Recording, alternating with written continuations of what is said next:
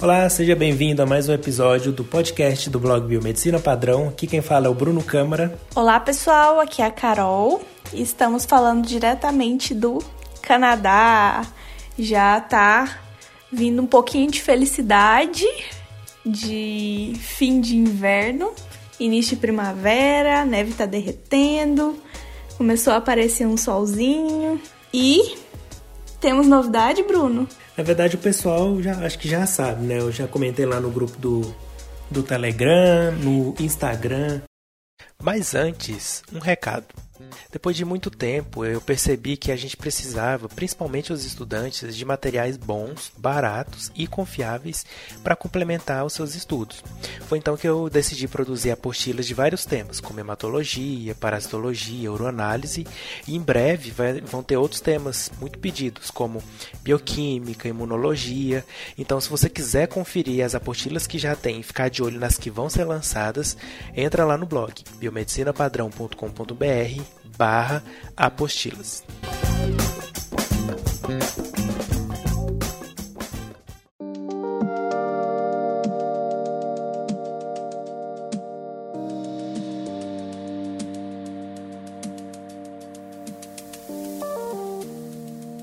Bom, então vamos lá. Como vocês sabem, a gente já contou aqui que a Carol veio fazer o doutorado sanduíche dela aqui no, no Canadá e eu fui de intruso, né, com ela e os dois estamos aqui, estamos aqui.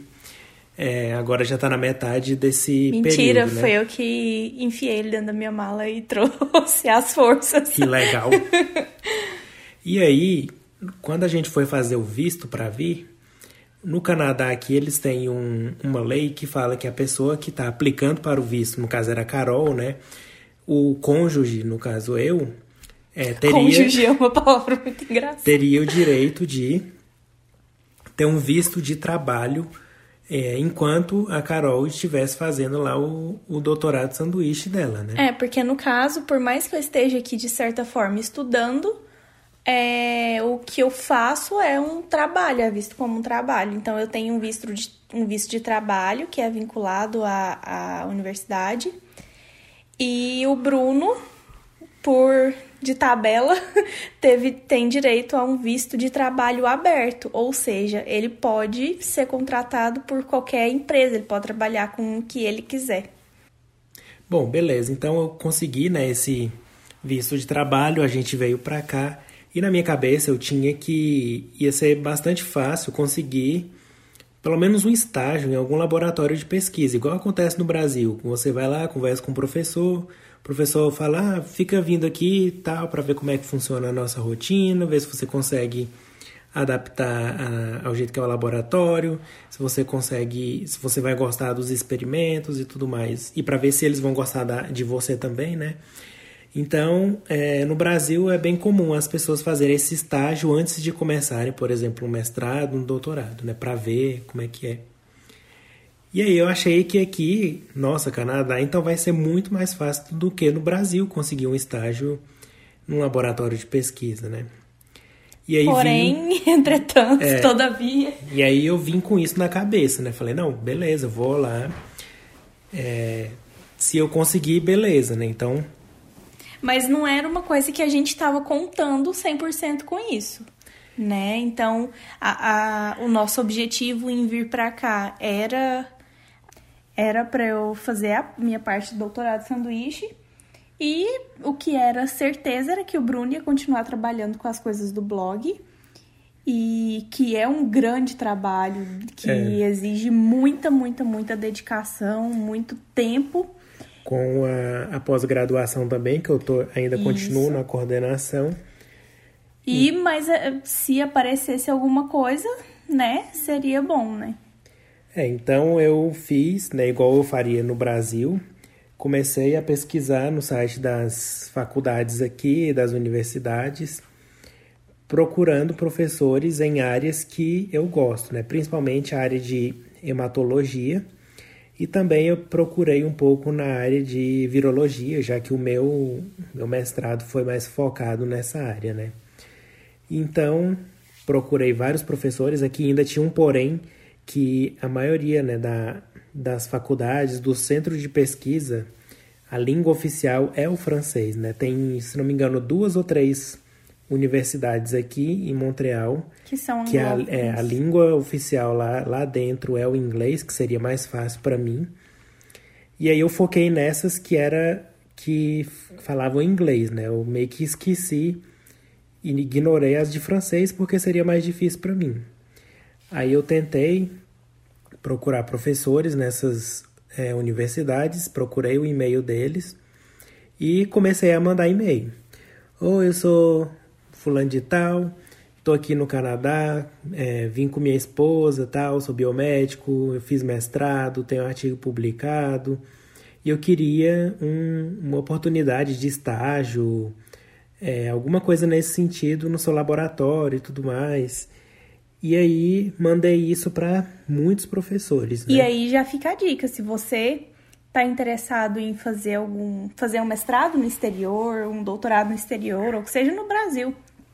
Se você está interessado em qualquer oportunidade, é assim que a gente consegue. É indo atrás, mostrando interesse, vendo quem quem teria alguma vaga, alguma oportunidade pra gente, né? Não dá só para ficar parada esperando porque as oportunidades não vão cair assim do céu. Ou às vezes, né? é, e aí então, mandei, acho que eu mandei uns 20, 30 e-mails para professores, né, para pesquisadores. Geralmente aqui, às vezes, o pesquisador não é professor, né, ele é realmente um pesquisador ou médico, algum profissional da isso, saúde. Isso é uma coisa que eu vejo que é muito diferente aqui.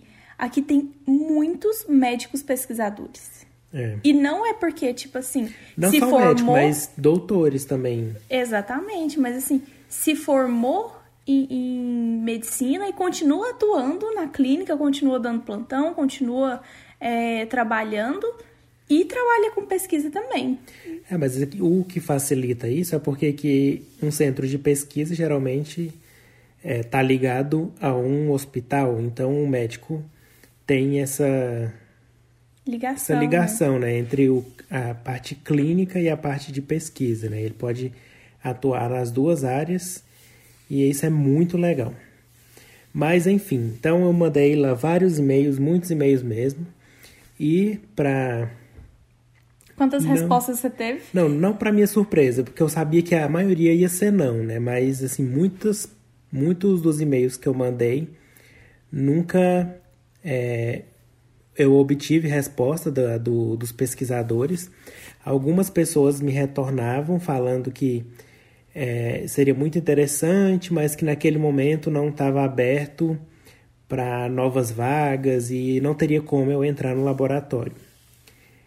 E teve até um professor, uma vez, um professor não, um pesquisador, que me retornou, marcou até uma, uma conversa comigo lá no laboratório dele, mas é, meio que eu tinha escolhido ele não pela afinidade de área, assim, e acabou que quando eu fui ver lá direitinho, não era uma área que eu gostaria de atuar, né, de trabalhar, então eu meio que falei, ah, muito obrigado, mas é, não vou, é, eu não posso ir na reunião e tudo mais, e aí acabei deixando de mão, né? Então, é, eu falei, não, não é uma área que eu gosto, eu não vou perder meu tempo, entre aspas, fazendo isso, né? Eu vou continuar procurando.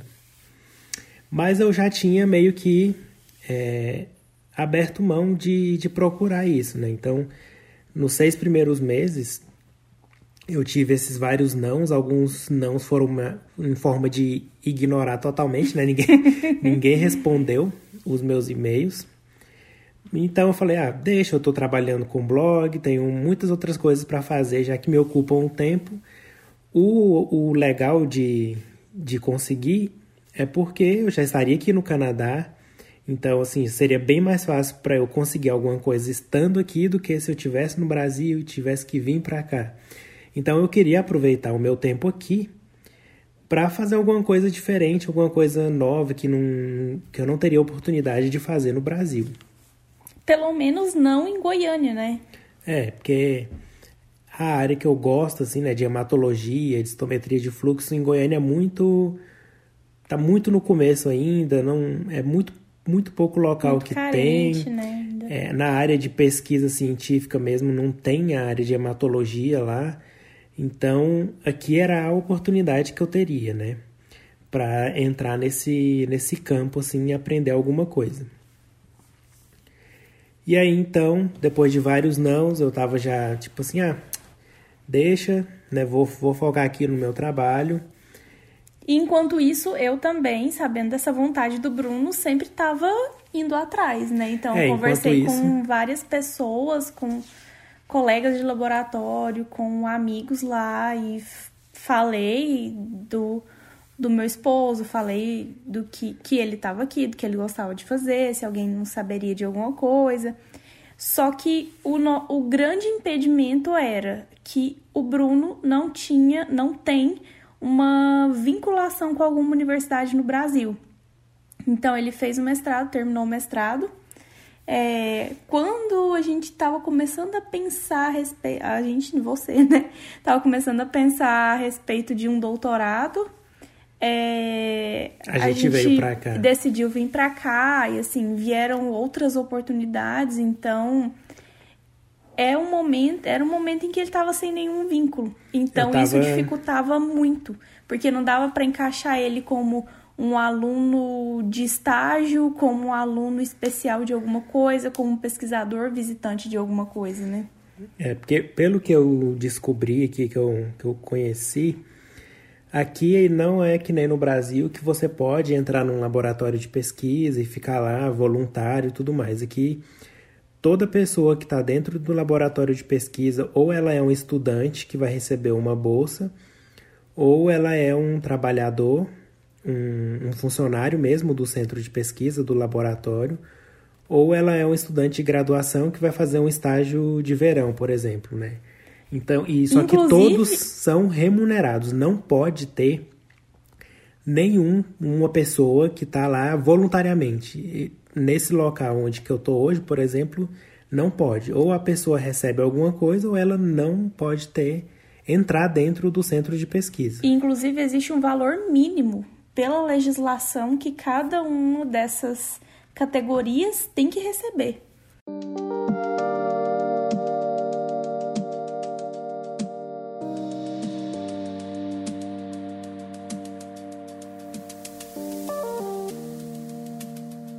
Como eu falei para vocês, eu já tava, já tinha desistido, na verdade, de conseguir alguma coisa aqui. E aí a Carol um dia mudou tudo isso, né? Conta aí, como é que foi? então, um dia eu sempre, como eu disse, né, sempre tava comentando com as pessoas, porque assim, por mais que eu, o Bruno não estava em casa fazendo nada, o Bruno trabalhava mais do que eu. Eu saía de casa, o Bruno tra tava trabalhando, eu chegava, o Bruno ainda tava trabalhando. Então, assim, ele tava com muita coisa para fazer, mas eu, como sou da área e conheço ele e, e também sou profissional da área, eu achei também que era um tipo um desperdício, sabe? Tá aqui, ter tantas possibilidades de fazer coisas diferentes, de descobrir outros mundos, de conviver com outros pesquisadores e simplesmente, sabe, não acontecer nada. Então sempre estava tentando, isso era uma coisa que me incomodava, saber que ele podia estar tá tendo essa oportunidade profissional tão boa para ele também.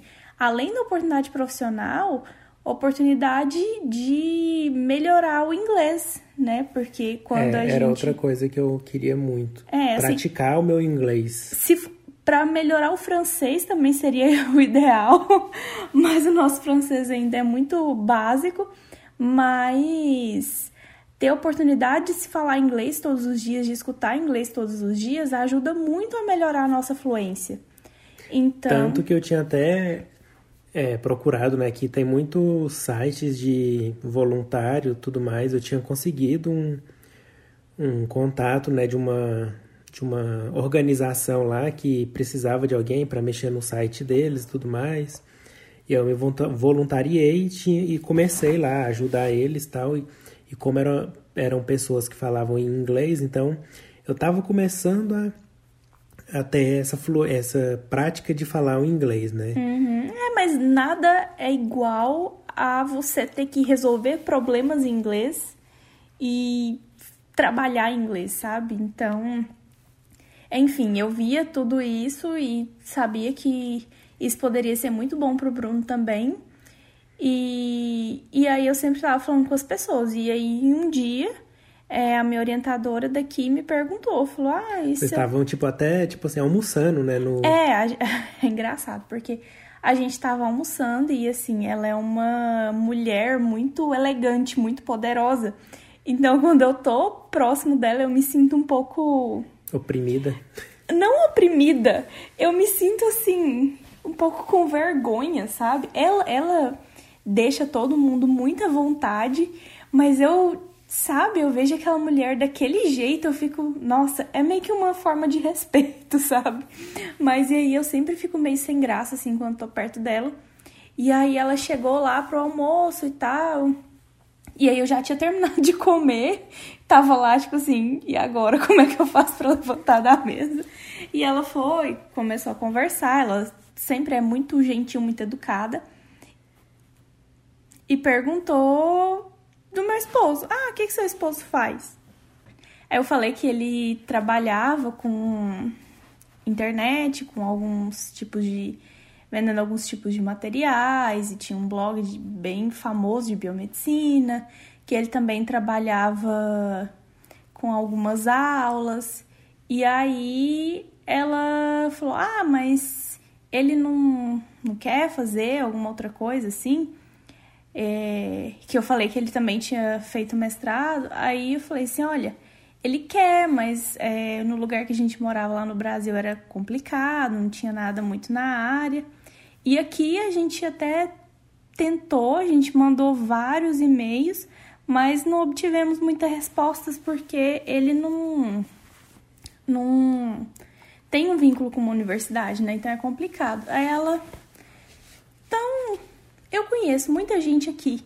Me manda o currículo dele, qual área que é, me manda como uma, uma carta de apresentação, assim, que eu mesma vou encaminhar para os responsáveis do setor. E ela é a chefe do departamento de neonatologia. Então, assim, foi. Eu, eu não esperava muito isso e eu vi uma oportunidade muito grande, assim, sabe? Uma coisa é você, um desconhecido é. total. Eu passei seis meses tentando, né, entrar em contato com vários pesquisadores, mas uma pessoa ali que está dentro do local que te indica, te coloca, coloca seu currículo na mão das pessoas certo, faz toda a diferença. Com então, certeza. é aquela tecla que eu bato sempre com vocês, em todo lugar, no Instagram, no blog, no, no LinkedIn principalmente. Tem que conhecer pessoas, tem que fazer networking, é assim que a gente consegue oportunidades boas. Então, se a Carol não tivesse, se a, não tivesse falado de mim para ela, se ela não tivesse disposta ali a mandar meu currículo, é, tudo se foi se encaixando ali uhum. para o meu currículo chegar na mão de alguns pesquisadores. Sim, né? e aí... Que se eu mandasse, se eu pegasse o e-mail da pessoa e mandasse por conta própria, a pessoa provavelmente teria ignorado. Mas como foi a, a, a orientadora da Carol que mandou. Né? Então muda a situação. Sim, assim. Uma coisa é você, um completo desconhecido, vindo de um outro país, mandar um e-mail e um uma chefe de um departamento encaminhar esse e-mail para os outros chefes, sabe? Então, assim, mudou é. completamente o cenário e aí eu já, na hora, assim, que todo mundo terminou de comer, eu, que eu consegui levantar da mesa, eu já fiquei toda empolgada, mandei mensagem pro Bruno, falei, Bruno, é, tive essa conversa assim, assim, assim, faz, é, organiza os documentos assim, assim, assim. E aí ele foi, organizou. Quando eu cheguei em casa, a gente foi, deu uma olhada juntos. E eu falei, não, manda. E aí você mandou o e-mail para ela. Foi, aí a Carol me passou o e-mail dela. E eu mandei o meu currículo, que já estava em inglês, já estava todo prontinho, né? Porque eu já tinha mandado ele para outros professores, outros pesquisadores. E uma cover letter, né, que essa cover letter é essa carta de apresentação que a Carol falou, que aqui é muito comum, na verdade é obrigatório. Toda pessoa que quer entrar na, na área da pesquisa, né, eu acho que até em alguns empregos, assim, em geral, você tem que mandar uma carta para a pessoa falando, olha, eu sou fulano de tal, contando um pouco da sua história, qual que é o seu objetivo e contando um pouco da sua experiência, do que, que você já fez, qual que é a sua formação. Na verdade, eu acho que isso pode ser uma boa dica também, para se você tá procurando um emprego, uma oportunidade, manda uma carta de apresentação, não manda só o É, seu eu não currículo. sei, não sei, no Brasil não tem essa cultura, então às vezes... Mas você não acha que para uma pessoa que vai contratar, é, se ela olha um currículo lá, tem só informação, ai, é, graduação nisso no ano tal, mestrado nisso no ano tal, curso nisso, nisso, nisso, naquilo. Quando você escreve a sua carta de apresentação, eu acho que fica mais entendível. Você passa, você consegue passar mais informações. Ai, meu nome é tal, eu já trabalhei com isso, hoje eu faço aquilo, as minhas áreas de interesse são tais. Eu acho que se for uma- um caso de, por exemplo, não a pessoa pegar o, o currículo e essa carta de apresentação e mandar para o e-mail lá que está recrutando, mas se for um caso de uma pessoa que já está meio caminho andado, já tem um contato, um, um networking dentro da empresa, aí sim eu acho que quando é alguma recomendação a indicação de algum profissional assim, que aí você pode mandar, além do seu currículo, você manda já uma carta de apresentação, que é uma coisa mais é, meio que garantida, né? Mas enfim, então eu mandei para a orientadora da Carol o meu currículo em inglês, né, com toda a minha formação, meu, coloquei meu artigo publicado, coloquei que eu era bom em, em mexer com computador também, né, por causa do blog, internet, tudo mais. E aí mandei para ela, né, no mesmo dia que ela conversou com a Carol, acho que eu já mandei para ela à noite, né? Foi, foi, Foi sim, bem fim rápido. da tarde. Mas eu sempre mantive o meu pé um pouco atrás, assim. Eu falei, ó, já tô. Tipo, eu já tinha desistido. Então, se der certo, beleza. Se não der, eu não vou ficar triste, não vou ficar. Já tava com a casca grossa. É, então, pra mim, o que viesse era lucro. Então, aquela coisa de expectativa é, lá embaixo, né? A, a decepção é menor. Então, eu mandei tranquilamente assim, já estava quase tudo pronto, então foi fácil para mim. E aí ela encaminhou é, meu currículo para algumas é, alguns pesquisadores que ela conhecia. É, eu não sei como, o que, que ela falou nesse e-mail lá que encaminhou para esses pesquisadores. Coisa que a gente nunca vai saber. É, eu não sei o que, que ela falou, assim, mas ela foi meio doida também, né? Porque, beleza, que eu sou seu marido, mas eu poderia ser um doido, sei lá, só Mas porque. você acha que eu me casaria com um doido? Não, mas ela não sabe disso. então, ela botou meio que a mão no fogo por mim, assim, pra me Sem indicar, te sem me conhecer. conhecer, só por causa de você, né? Mas então... é porque ela, ela é uma pessoa muito gentil. Então. é. Ah, mas mesmo assim, é- eu não sei se eu faria isso sem conhecer a pessoa, assim, indicar. É porque você é brasileiro. É. A gente, a gente anda aprendendo isso, que E ela- brasileiros são muito precavidos. E ela gosta de brasileiros, né? Porque lá no laboratório dela tem você, tem a, Eu não sei se a, a ela- outra, Daniela. Eu não sei se ela gosta. Eu acho que também vai acontecendo. Não é, não é Não, porque, tipo, que ela. ter eu gosto. Claro que quando, quando eu. Não, ela já conhece, por exemplo, a nacionalidade, ela sabe que Ela sabe os brasileiros como que, que é nossa- chegam lá não estão pra brincadeira, então... É, ela sabe como que é a nossa forma de trabalhar, mas é, é porque a cada dois anos ela sempre vai dar palestras, ela sempre comparece a um congresso que a gente tem no Brasil de peptídeos vasoativos, que inclusive é fantástico, é muito bom. E é um congresso internacional, real mesmo, que vem todos os pesquisadores da área do mundo. Então é um congresso muito interessante e ela sempre vai. E aí, dessa forma, ela consegue fazer muitos contatos no Brasil. Então, todo mundo sempre vai atrás dela. Inclusive, foi assim que eu descobri ela. o meu orientador, quando eu falei pra ele que eu estava interessada a vir pro Canadá, ele falou: Ah, eu conheço uma pessoa assim. Lembro do congresso tal. E voltou lá no, no panfletinho lá do congresso, viu o nome dela, demos um Google, pá, foi lá. Enfim, e, é, assim, ela, ela conhece brasileiros, e aí isso é uma coisa que a gente tá vendo muito aqui, assim. Brasileiros têm uma forma peculiar de ser. É. A gente é muito. A gente tá muito acostumado a viver em um ambiente onde as pessoas não têm muito senso de coletivo. Então a gente sempre é precavido, a gente sempre fica com o pé atrás com as coisas, a gente sempre é, é muito desconfiado, cuidadoso. É, desconfiado. É muito desconfiado, sabe? A gente sempre tá, tá de olho no celular. Então, é, a, a, essa é uma característica nossa. Mas então aí ela mandou meu currículo, né? Não sei se ela falou assim, olha, tem esse, esse menino aqui que tá Gente, tá querendo... alguém acode, pelo amor de Deus. Tá querendo um estágio, ele é eu nem sei se ele falou, ela falou que eu era seu marido, que você tava lá com ela, eu não sei. E o engraçado é que todo mundo lá do meu laboratório, assim, sempre ficava me perguntando: ah, mas tá tudo bem com seu marido? Ele não fica triste ficar em casa, não. Sabe? Como se, tipo assim, se você fosse entrar em depressão, só que ninguém sabia que você tava adorando trabalhar de casa, que não precisava ficar saindo na neve, no frio, sabe? E que é, você não, tava trabalhando horrores, você não tava Se eu não nada. tivesse em casa, ou não tivesse o com que trabalhar em casa, com certeza seria muito ruim, mas eu tinha muitas tarefas para me ocupar o tempo inteiro, então não, não foi um problema para mim ficar seis meses praticamente, né, o dia inteiro dentro de casa. Tinha dia que eu é, ficava segunda, terça, quarta, quinta ou sexta que eu ia sair para ir no supermercado ou fazer alguma coisa, né, ou buscar a Carol lá no, no serviço e tudo mais. E, e, e, aí eu acho que ela. Um dos motivos dela querer tanto ajudar era por, era por isso, sabe?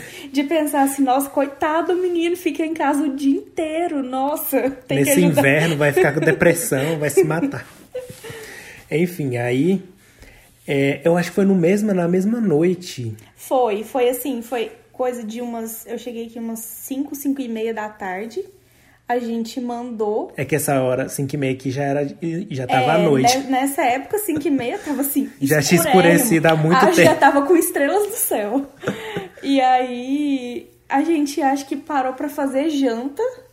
E aí, menos de uma hora depois, você já me falou que tinha tido uma resposta. Foi, aí uma, uma pesquisadora me mandou uma mensagem falando que tinha visto meu currículo e que tinha gostado e que queria conversar comigo sobre o que eu, é, o que, que eu queria fazer e tudo mais e marcou uma reunião comigo. Resumindo, para ver qual era a sua.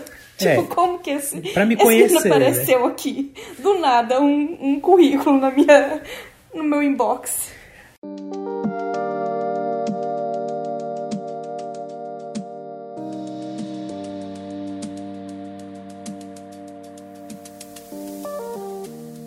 Aí ela marcou essa conversa com ela lá, que foi é, lá no, no, no, centro de pesquisa, né, na sala dela.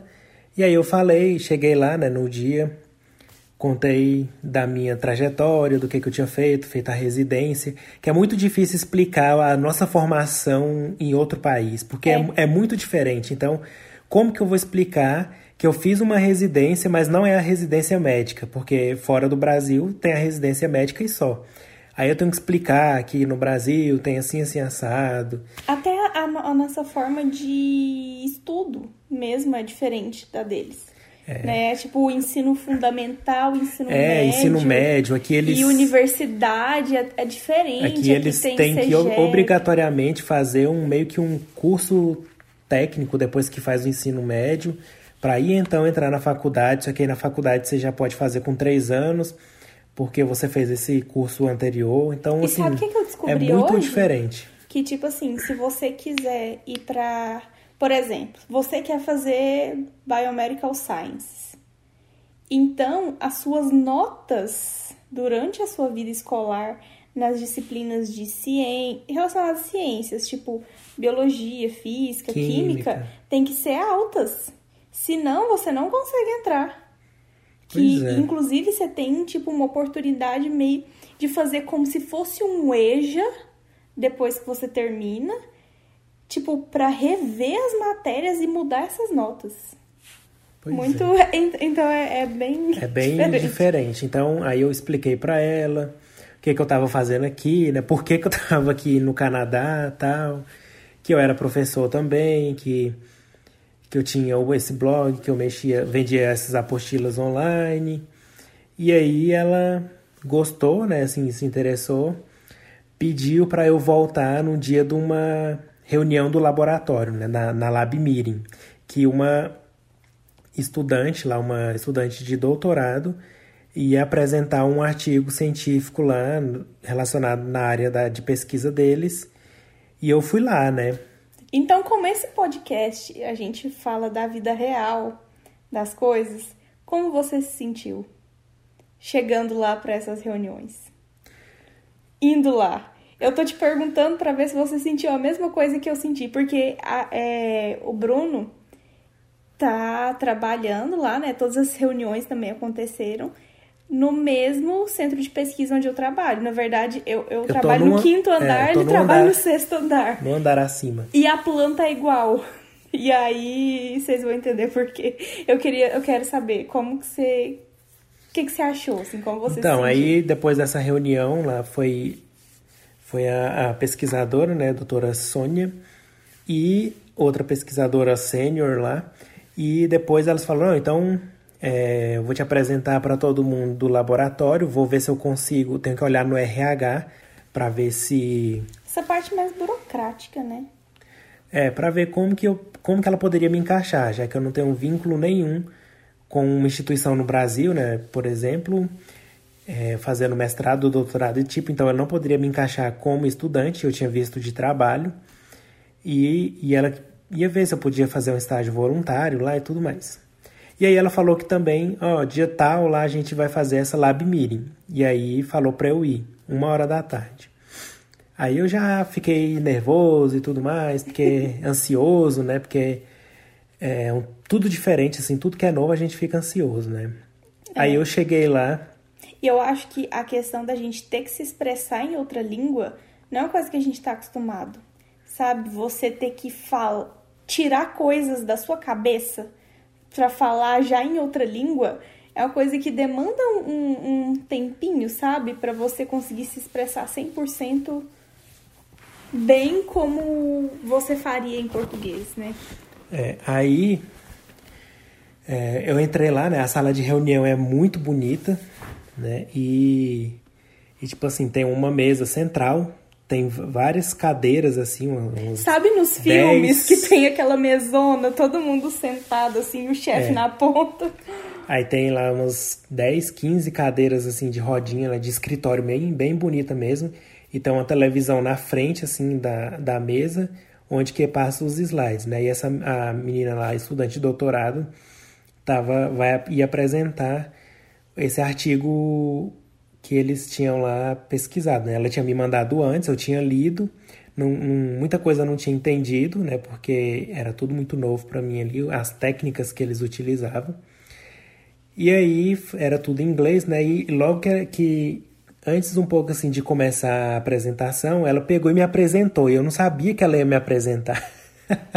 eu achei que eu só ia ficar lá que nem uma mosquinha. Que olhando, você ia passar né? em branco. É, me, me, me fundir com a cadeira e ficar invisível. aí ela fala: Ó, oh, esse aqui é o Bruno. Aí, to, aí aquele momento todo mundo olha para você. É, aí. Esse aqui é o Bruno, ele vai talvez fazer parte do nosso laboratório né, Bruno? Se apresenta aí. Eu falei, puta que pariu, eu nunca pensei. Aí você volta pro inglês. Hello, my name is Bruno. Aí eu nem lembrava, é, nem tinha treinado assim, minha, como que eu ia me apresentar, né? Aí eu me embaralhei todo lá, falei, oi, é, eu sou o Bruno, sou do Brasil, minha esposa tá fazendo doutorado aqui no andar de baixo. Tipo, eu não falei nada, tipo assim, eu gosto de hematologia, eu formei nisso e aquilo. Eu nem sabia o que, que, eu tava falando. O povo pensou assim, o que, que eu tenho a ver com a esposa dele? Pois é.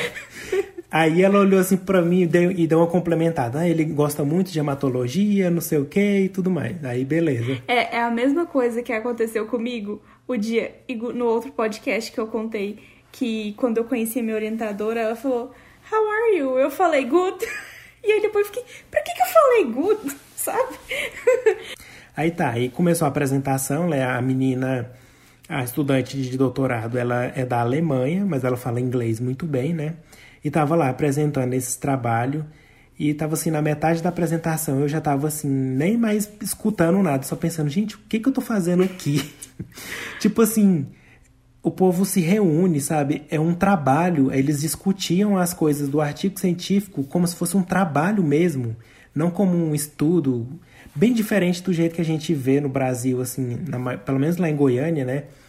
Era uma coisa assim que era realmente, eles levavam a sério, ah, que foi, qual foi a técnica que utilizou para fazer esse chegar nesse resultado. E não ah, é que a gente nem- deveria fazer isso, deveria fazer aquilo e tipo assim numa reunião que parecia reunião de trabalho. E não é que nem lá no Brasil que, que às vezes, tipo assim, alguém ia apresentar um seminário, aí tinha. A pessoa que vai apresentar já tá morrendo de raiva de ter que apresentar aquilo lá, fica, tipo assim, dias nervosa se preparando. Aí os outros alunos estão morrendo de raiva de estar lá, de tipo assim, ter que parar tudo e estar lá, e fica só se escondendo pros professores não perguntar nada. Os professores que falam uma coisa ou outra lá, ah, pronto, acabou. É, não. Aqui não, aqui todo mundo tá muito empenhado a, a opinar com as coisas, É, sabe? não, e o objetivo é totalmente diferente. No Brasil, primeiro que onde eu fiz o mestrado não tinha Lab Meeting, né? O céu é até de vez em quando ainda Sim, tem, né? Pois é, mas lá, tipo, essa menina não estava apresentando o artigo simplesmente pelo fato de apresentar e treinar a apresentação dela. Não, eles querem ver o que, que as outras pessoas, os pesquisadores estão fazendo para ver o que, que eles podem pegar de, de técnicas, de, de resultados ali daquele artigo e colocar ali para funcionar no laboratório. Então, é uma, uma apresentação que eles tiram proveito. E toda hora a, a professora parava e, e os alunos, né, que mesmo sendo alunos de mestrado e doutorado, eles davam a opinião deles ali e era levado a sério. Não era só uma questão de, de ser estudante, sabe? Não era, um, não era a, a orientadora cobrando. Ah, você fez isso, nossa, isso aqui tá errado, não sei o quê. Não, era uma, era uma conversa assim, muito elevado nível. Eu nunca tinha visto aquilo no meio científico igual eu vi. Então chegou uma hora lá que eu fiquei, gente, isso aqui é, é real? Será que está acontecendo mesmo essa, essa, essa seriedade no meio da pesquisa, assim? E aí, para acabar de completar, a vista né, do, da sala de reunião tem uma janela, uma, uma parede toda de vidro, e você vê a cidade assim, toda de cima, muito bonito. E você ficava pensando, meu Deus, o que, que eu tô fazendo aqui, né? É muito engraçado. É muito engraçado. É muito igual de filme, sabe? A mesona, assim, com cadeiras, pessoas discutindo negócios, com uma TVzona na frente e, e a parede toda de vidro, assim, você vê na cidade lá, sabe? É muito. Muito legal. Pois é, então aí eu, acabou nessa reunião lá, eu fiquei sem, sem o que falar e pensar assim, de tanto que era bom. E aí ela falou, não, então agora eu vou, vou ver lá com o RH como que a gente faz e, e te, e te vou, vou te avisando. Isso era em dezembro. Início né? de dezembro. Início de dezembro, e o problema é que é, tava chegando o Natal ali, então, cerca, sei lá, do dia 20 já, não- o RH já não ia funcionar mais, porque ia estar de recesso, né? Tava todo mundo já meio que finalizando ali as atividades do ano, porque depois ia ter o Natal, o Ano Novo e tudo mais. Ai, gente, é porque aqui, como o Natal já é no início do inverno, na verdade o inverno aqui começou início de novembro, começou a nevar. Então, assim, todo mundo tá meio de saco cheio, sabe? Então, o, o Natal é a esperança de um dia, uma diversão, assim. Então, todo mundo já vai louco, assim, sabe? Não, não tem nada É, que e- faça as pessoas perderem o feriado do Natal. E aqui o, o ano letivo começa em agosto. Em setembro. Setembro? Então começa em setembro e aí acaba em junho. Junho, uhum. Então não é que nem no Brasil que começa, sei lá, em fevereiro e acaba em dezembro. Não, então no- em dezembro é só um, um break, né? É só uma, um intervalo ali que é, eles, vocês até devem ter visto em filme, né? Que eles falam Christmas break. Então para pro Natal e o Ano Novo, mas depois já volta normal, né? Não, não é uma férias de um mês, dois meses, não. É bem diferente E do por Brasil. isso que nos filmes, no verão, as pessoas vai saem, sabe? Por isso tem aquele negócio, um amor de verão, umas coisas assim que as pessoas É, viajam aí e tal. no- no porque é verão uma que é- fé, é, são férias. No verão mais. que eles tiram as férias mesmo para aproveitar, né? Que tá sem neve e aí acaba tirando as férias e aproveitando. Mas enfim, então, como estava no final do ano, é, ela não me deu muita resposta, foi, foi passou o final do ano, o, o RH entrou de recesso, começou janeiro, e eu pensei assim, ela não me deu mais resposta, né? Eu pensei, ah, não deu certo, né? Aí ela aí um dia assim, no meio de janeiro, ela me mandou mandou um e-mail para a mulher do RH com cópia para mim, perguntando, né? Ah, eu tenho esse tenho esse é, essa pessoa aqui que quer fazer esse alguma coisa aqui no meu laboratório, um estágio, quais são as opções que ele pode se encaixar? Aí a mulher do RH respondeu, me perguntou algumas coisas, né? Qual era meu tipo de visto, é, qual era a minha graduação, meu nível de, de formação, se eu tinha algum vínculo com o Brasil ou não. Aí eu falei, respondi tudo lá. Ela falou: olha, não tem como é, te contratar como um estágio, né? Como estagiário aqui, porque para ser estagiário você precisa ter vínculo com alguma instituição de ensino. Você não tem. Então, é, a única possibilidade que tem é você ser contratado como algum tipo de trabalhador profissional aqui para trabalhar na pesquisa, né?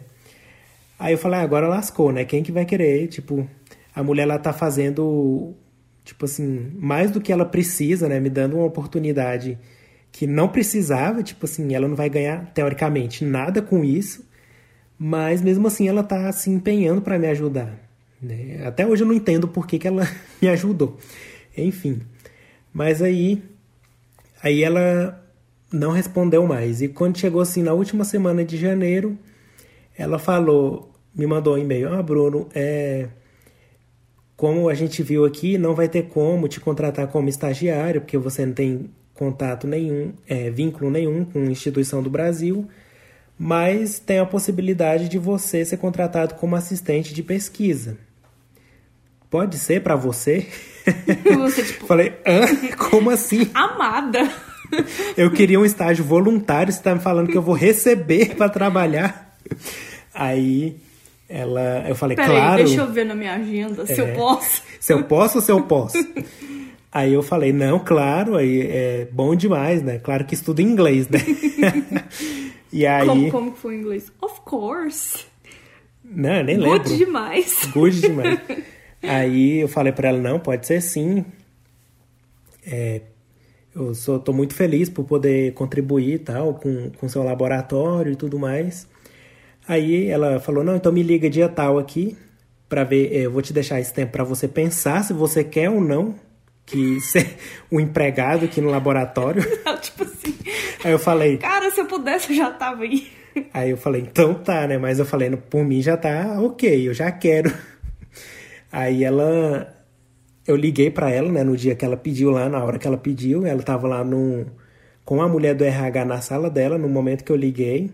Aí eu falei que eu queria, que para mim seria ótimo e tudo mais. Ela falou: não, então tá, a gente vai te contratar. Agora a mulher do RH vai te pedir é, alguns documentos. Eu tenho, aí ela tinha que fazer lá uma oferta de emprego e essa oferta de emprego lá tinha que ser publicada.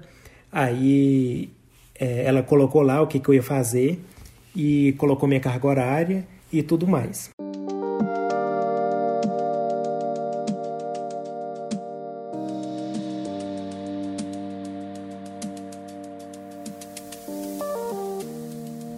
E o que que, eu, o que que ela queria que eu fizesse lá, né? O que estava na descrição do meu, do meu cargo lá, né? De assistente de pesquisa.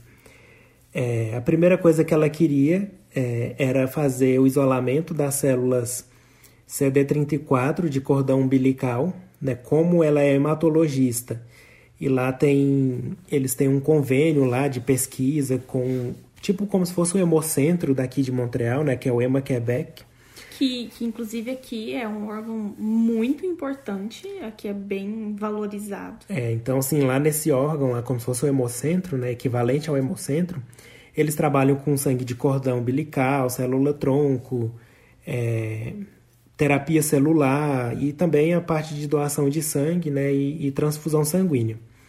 E aí essa médica, né, ela trabalha com leucemias agudas infantis. Tem várias parcerias com institutos que, que incentivam né, financeiramente a pesquisa dela e tudo mais.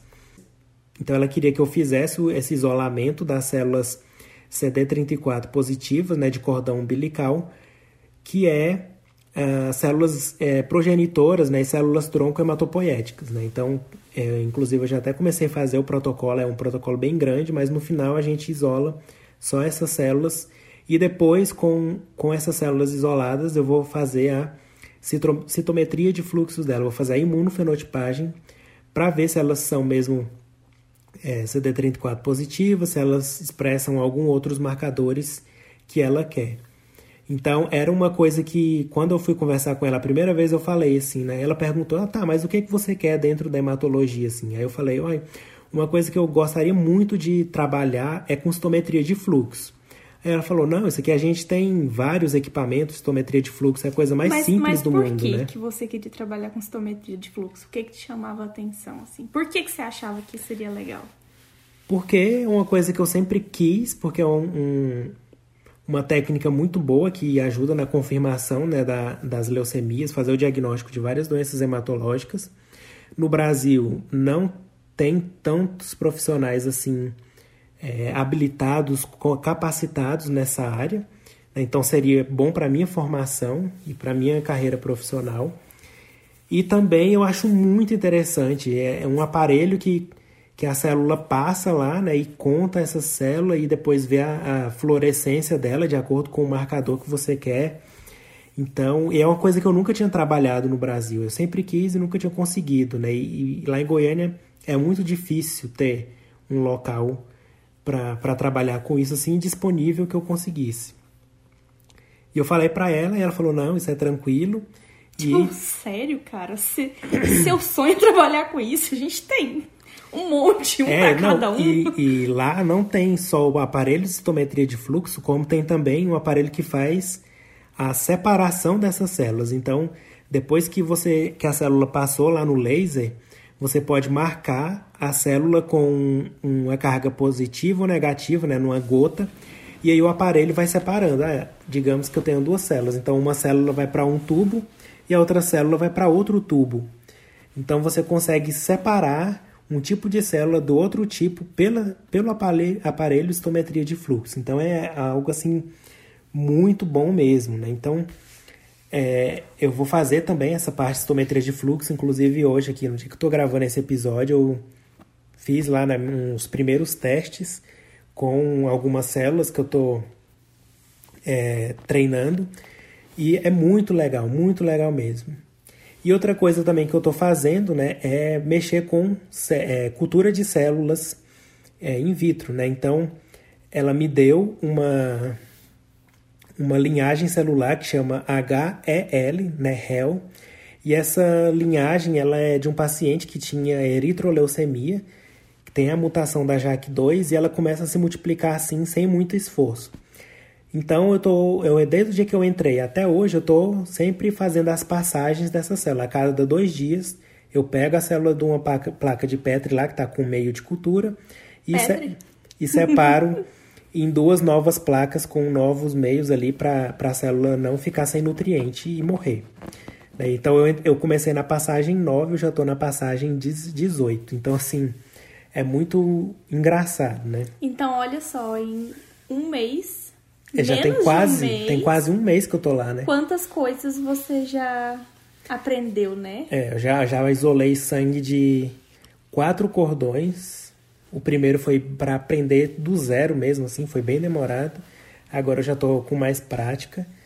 E já tô começando a pegar a citometria de fluxo e a cultura de células para mim agora nessa linhagem tá ok. Então, assim, e outra coisa que ela também colocou lá nas minhas atribuições foi fazer o site do laboratório, que ela sempre quis e que ela não tem ainda, né? Então, geralmente os laboratórios têm um site que fala lá, esse aqui é, pesqui é minha pesquisa é assim, assim, assado. Tem uma página para as publicações que foram publicadas em revistas científicas. Tem uma parte dos, dos membros do laboratório, né? O, o pesquisador principal, os, os funcionários mesmo, né, e os estudantes de doutorado, de mestrado ou algum estágio que tem. Então eu vou fazer esse, esse site para eles, né? Talvez eu vou, eu estou criando aqui algumas logos também para ver se eles aprovam lá para fazer, para colocar junto com o site e ficar sendo do laboratório também. Então, é, eu comecei já é, comecei dia 10 de fevereiro, né? Tá quase chegando já em um mês que eu tô lá. É, é uma coisa assim de outro mundo, né? O laboratório, o jeito que a pesquisa funciona. Não adianta, eu posso falar aqui para vocês várias horas, mas só vivendo mesmo para vocês terem uma noção assim, de como que é diferente, como que funciona, né? A pesquisa aqui é, é como se fosse é realmente um trabalho, não é uma coisa no Brasil que a gente trabalha, mas não é reconhecido como um trabalho. Né? Aqui o trabalho é reconhecido. E, e todo, quase toda semana tem seminários e tem eventos. Isso é um, é um centro de pesquisa muito movimentado, né? Uhum. Aí uma coisa que eu esqueci de falar é que nesse centro de pesquisa a língua principal é o francês. Então eu meio que tinha excluído ele das minhas, das minhas possibilidades e eu falei para ela, olha, eu é, sei falar inglês, mas o francês para mim é uma negação, né? Eu não sei falar quase nada. E ela, não, não tem problema não. E você aí... fala assim, eu só fico pensando você falando isso em inglês. É. Mas o francês para mim é uma negation. É uma nega... não, eu não falei desse jeito, né? Não, eu sei, mas é muito engraçado. Enfim, aí tem essa, como tem essa aluna de doutorado lá que é alemã e ela só fala inglês também, então Agora tem eu e ela, né, que falam inglês, e o resto do pessoal do laboratório fala tudo francês. Então, tem hora que tá todo mundo lá só falando francês e a gente fica boiando. Quando eles querem falar com a gente, aí eles falam inglês. Né? Então, tem o, os funcionários também lá, as duas outras pesquisadoras, as assistentes de pesquisa lá, né? São muito gente boa também. Tem, tem uma lá que está mais me orientando, assim, me ensinando as coisas, que ela é muito gente boa mesmo. Então, assim, está sendo um, uma oportunidade incrível. E, e, só tem um mês que eu tô lá e parece que eu já aprendi mais coisas do que se eu tivesse feito, sei lá, um mestrado, um doutorado no Brasil, sei lá. É uma e, sensação muito estranha. E a pergunta que não quer calar: quando você voltar para o Brasil, para o próximo dia do biomédico, tem agenda aberta para palestras contando a sua experiência? Ó, é, geralmente o pessoal me convida, né, para as palestras. Vamos ver, eu tenho um turnê 2020 aberta. Mas é, é muito legal mesmo. Né? A gente vai voltar em setembro, né? Eu vou ficar lá nesse laboratório até no final de julho, porque como, é, eu, como a gente tem que voltar para o Brasil, né? O meu contrato é apenas temporário, né? Então eu trabalho full time, né? De das 9 às, 7, às 5 da tarde e de segunda a sexta, né? E o salário, o que, que você acha? Ah, e tem um salário também, né? Que eu... Nossa, só o mais importante. Que eu queria, por, por mim, poderia ser voluntário, né? Que eu queria mais aprender do que ganhar dinheiro. Mas, já que não tinha outra escolha, eu tinha que aceitar ganhar alguma coisa, né? E então eu vou receber lá, nem, nem sei direito porque que eles pagam a cada duas semanas, né? Então não é um não Acho é que por é a mês. forma daqui. É, então eu vou ver quanto que eu vou receber, mas tipo assim, receber em dólar já é o triplo do que eu receberia no é, Brasil, né? Então já é ótimo. É, o pessoal do Biomedcast gravou, um, estão gravando um episódio sobre investimentos e tudo mais, e uma coisa muito importante que a gente aprende quando começa a lidar melhor com o dinheiro, é saber que o dinheiro não é o problema, o dinheiro sempre é a solução. Então a gente nunca ficava visando assim, nossa, tem que fazer isso por causa de dinheiro e tudo mais, sabe? E as coisas acontecem, é, é muito louco. Eu sempre fui atrás daquilo que eu tinha interesse. E com isso, né, é, o dinheiro de alguma forma aparece, é incrível, assim. Então, eu poderia ter, sei lá, ido para um laboratório que tivesse me aceitado de graça e, sei lá, não ter dado certo. Mas eu escolhi aquilo que eu realmente queria, né? Que era trabalhar com hematologia. A médica, a, a pesquisadora é médica hematologista, né? ela é doutora, médica hematologista, ama hematologia também. E... Então você tá seu habitat. É, nossa, lá o, os microscópios tem. Nossa, é, é tipo assim, é o, o paraíso da hematologia lá. Mas assim, eu poderia ter procurado emprego em outra área? Poderia. Eu aqui tem muitas oportunidades assim para trabalhar, principalmente em empregos de entrada, como por exemplo atendente de, de, de fast food, trabalhar com mão de obra em, em, em obra, em lojas e tudo mais. Fábrica, né? Em fábricas. Eu poderia ter trabalhado assim, mesmo só pelo dinheiro, né? Mas dinheiro não estava sendo uma dificuldade para a gente, a bolsa da CAP estava dando. E eu foquei então naquilo que eu realmente queria fazer. Se não tivesse dado certo, beleza, a gente não ia passar fome nem nada. E assim, Mas... assim só para deixar muito claro, às vezes, se alguém não entender muito bem, quando a gente fala isso, a gente isso não significa que a gente é rico. É, Isso não. não. significa que a gente ganha muito bem. A gente a é organizado. É que a gente sempre tenta se organizar muito bem. Então, assim, se a gente ganha mil reais, a gente gasta 800. A gente sempre dá os nossos pulos para economizar, para viver uma vida de acordo com o salário que a gente ganha. E dessa forma, o dinheiro não se torna um problema para a gente, graças a Deus. Então, assim, quando a gente fala isso, não quer dizer que a gente já tá com a vida ganha, sabe? Que a gente vive a melhor vida, assim, de, de gastar dinheiro, de, de tudo, sabe? De esbanjar. Não é, não é exatamente isso, é uma organização financeira. Então, eu acho que se você ainda tá na faculdade e não sabe como que vai ser depois do que você se formar, se você tá em um emprego que você não tá muito satisfeito, ou se você tá até satisfeito, mas você gostaria de fazer uma especialização, um mestrado, é tudo uma questão de organização. A gente sabe que para muitas pessoas isso é muito mais complicado. É, nem todo mundo é privilegiado igual a gente foi durante a nossa vida e ainda é, mas é uma questão de organização sabe? Não de do quanto você ganha.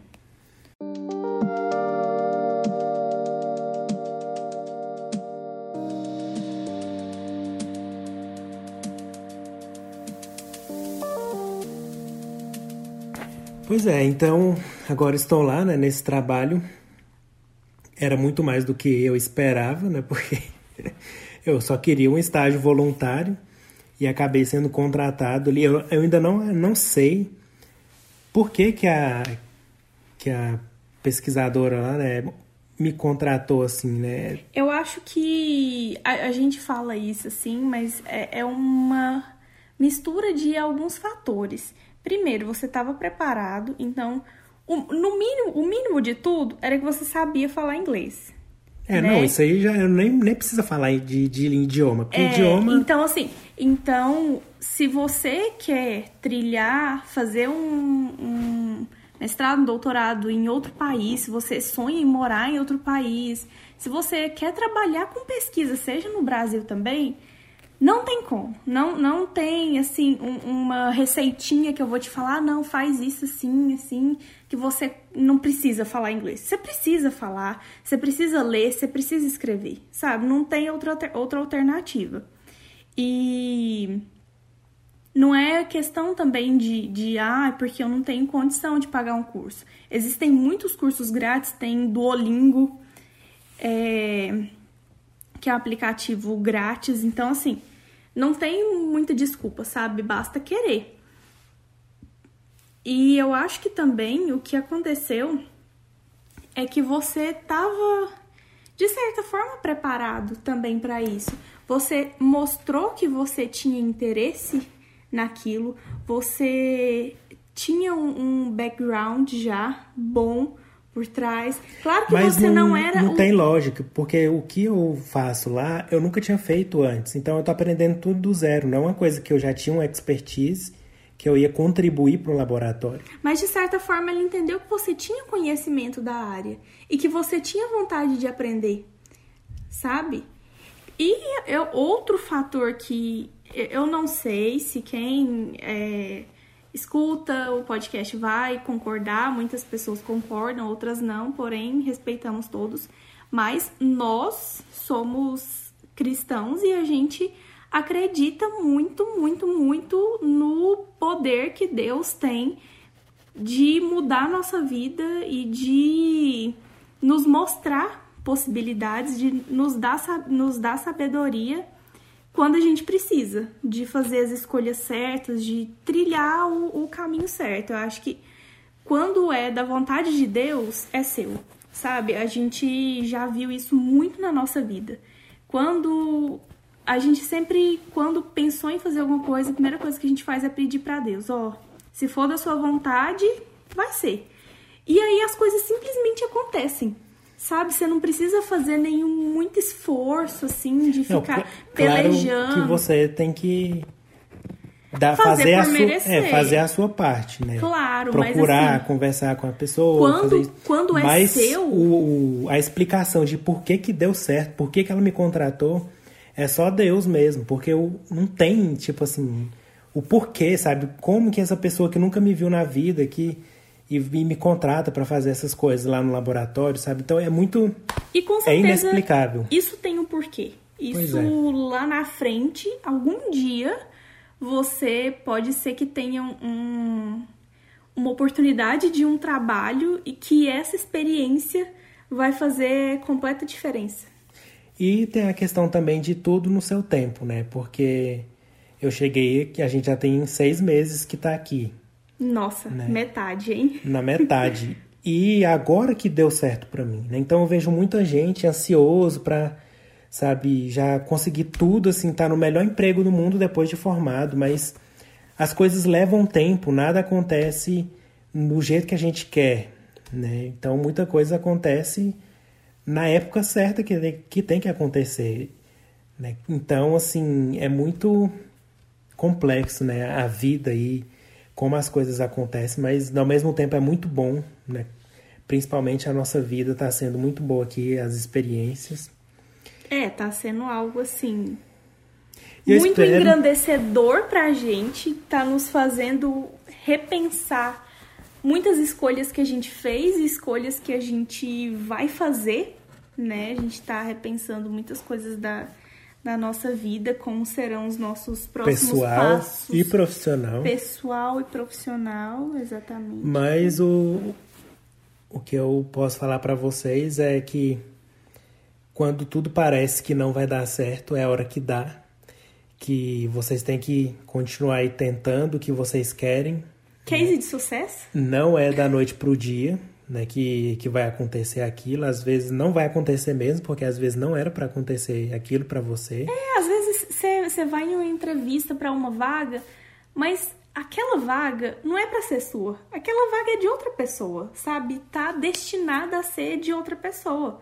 Então não vai ser sua, não é porque você não, não é qualificado o suficiente. Você lembra um, uma entrevista de emprego que você foi um dia para um hospital que, tipo assim, você lembra?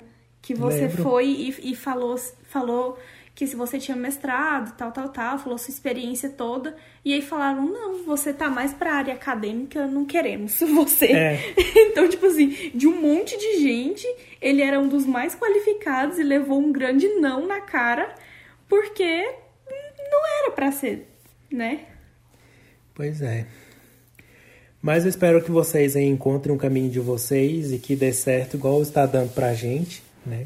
Claro que tem os altos e baixos, tem hora que tá bom, às vezes não fica tão bom, mas depois sempre melhora. Então, a vida é isso, né? Essa montanha russa aí de emoções. É, e, e também não significa que é fácil, né? Todos não, os dias, fácil não é. Todos os dias a gente tem os nossos problemas, sabe? A gente tem os nossos desafios. Não é fácil a gente, a gente todos os dias sai cedão de casa. Debaixo de neve, de chuva. chuva e tudo. Atolando na neve. Vai de ônibus pro, pro dedo, laboratório. Os dedos congelando. É, e aí lá a gente trabalha o dia inteiro. Às vezes o tempo do almoço é o tempo de uma Para centrifugação. Um é.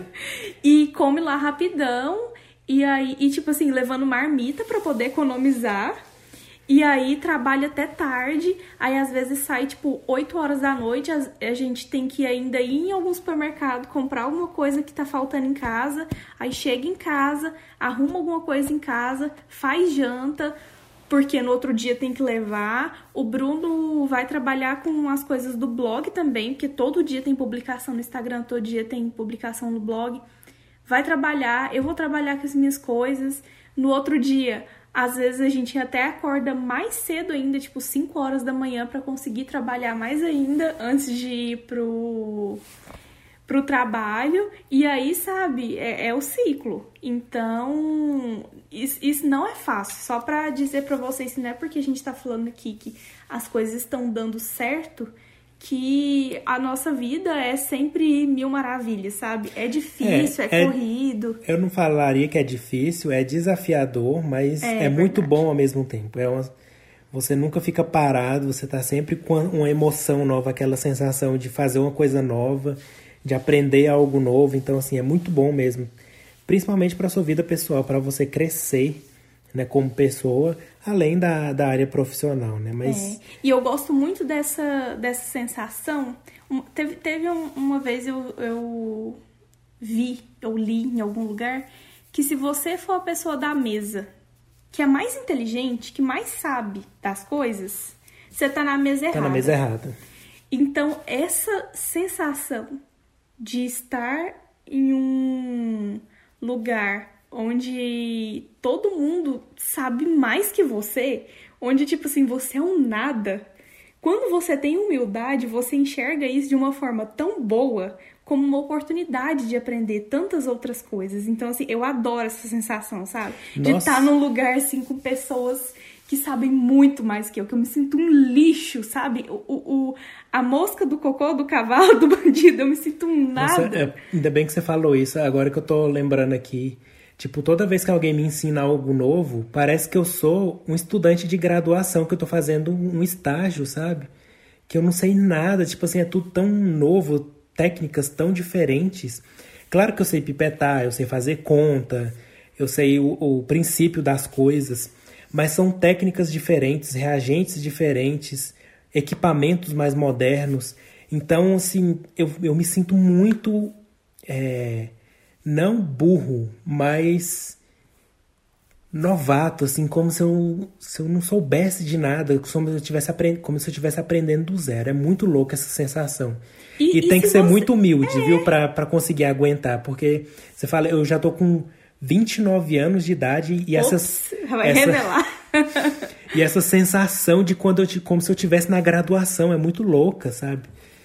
É, é, eu é acho incrível. que quando você tem a humildade de ver isso, é muito bom, é engrandecedor. Agora, se você ficar arrogante, achar que você. Você nunca vai ser o melhor em tudo, sabe? Sempre vai existir uma pessoa melhor que você. Então, por isso que é sempre bom a gente ser humilde de para aprender com os outros, né? Sempre tem alguém que sabe mais, pode acrescentar mais para você. É, fechou? Fechou. Falamos muita coisa aí sobre esse meu novo emprego. Depois eu vou falando mais para vocês como é que, que tá. Vou colocar um post lá no, no blog também. Vou colocar. Eu tô colocando todo dia é, fotos lá do laboratório, do, dos equipamentos e tudo mais lá no, no canal do Telegram. Vou deixar o link aqui no, no episódio também para vocês acessarem, participarem. É exclusivo só para quem é, tá escrito lá, eu não coloco em nenhum outro lugar.